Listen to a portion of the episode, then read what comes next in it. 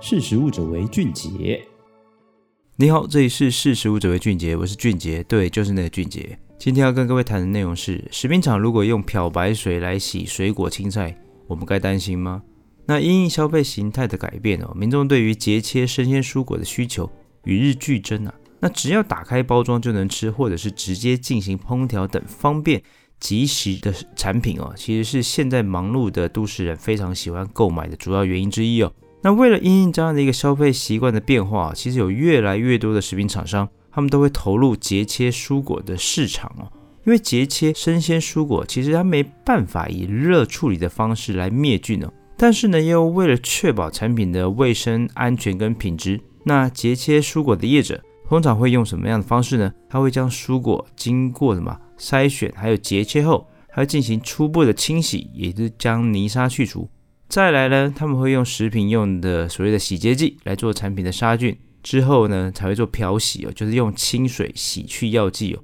来达到所谓的产品保存的目的哦。那我们提到也就是说第二步，刚才提到第二步哦，食品用洗洁剂来清洗这个阶段哦，那生产所谓的节切生鲜蔬果的产品的业者哦，那大多都会使用稀释后的次氯酸钠，也就是俗称的漂白水哦，来进行清洗哦。那次氯酸钠呢，其实是一种强而有效的消毒剂哦，它能让微生物的蛋白质变性哦，它的有效就可以有效的所谓的杀灭细菌呢，而且次氯酸钠的价格低，杀菌效果好，速度快，可以说是最低成本的食品用洗洁剂哦，所以呢，大部分的传统的食品业者会用这样的方式来进行处理哦。那只不过呢，使用次氯酸钠来清洗蔬果，它有一个隐忧哦。也就是说，如果业者他没有彻底的经过水的漂洗，把它冲掉，那水中的氯就有可能跟什么有机分子产生化学的反应哦，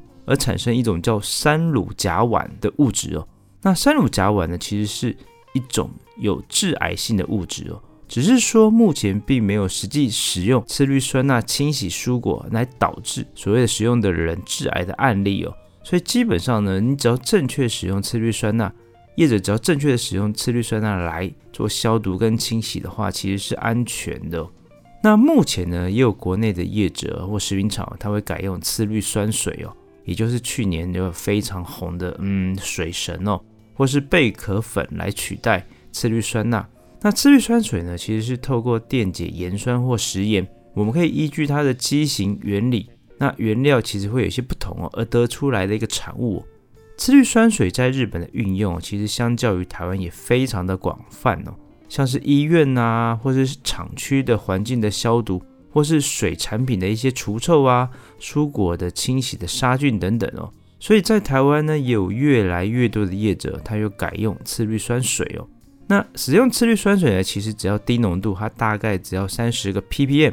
就能达到跟什么一百到一百五十 ppm 的次氯酸钠同样的灭菌效果，而且当次氯酸水跟有机的污染物它接触的时候呢，它会很快的就还原成水哦，它不叫比较不容易在产品上面有氯的残留，所以它在使用上面也相较的安全的非常的多。那我们刚才谈到呢，另外一种方式就是贝壳粉。那贝壳粉呢，其实它的学名就是氧化钙哦，因为贝壳的主要成分是碳酸钙，那经由高温的燃烧哦，它就会生成氧化钙哦。那贝壳粉呢，它的杀菌的机制哦，它主要是因为氧化钙在水中，它会生成所谓的氢氧化钙，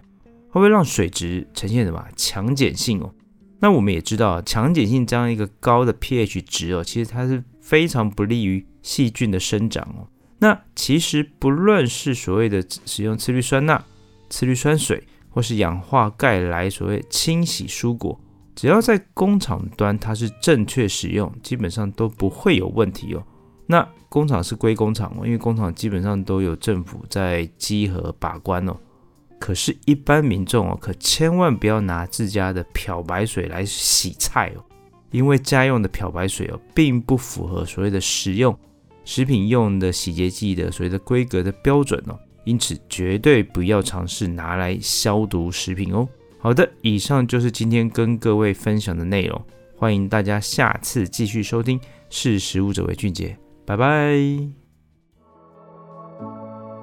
识食物者为俊杰。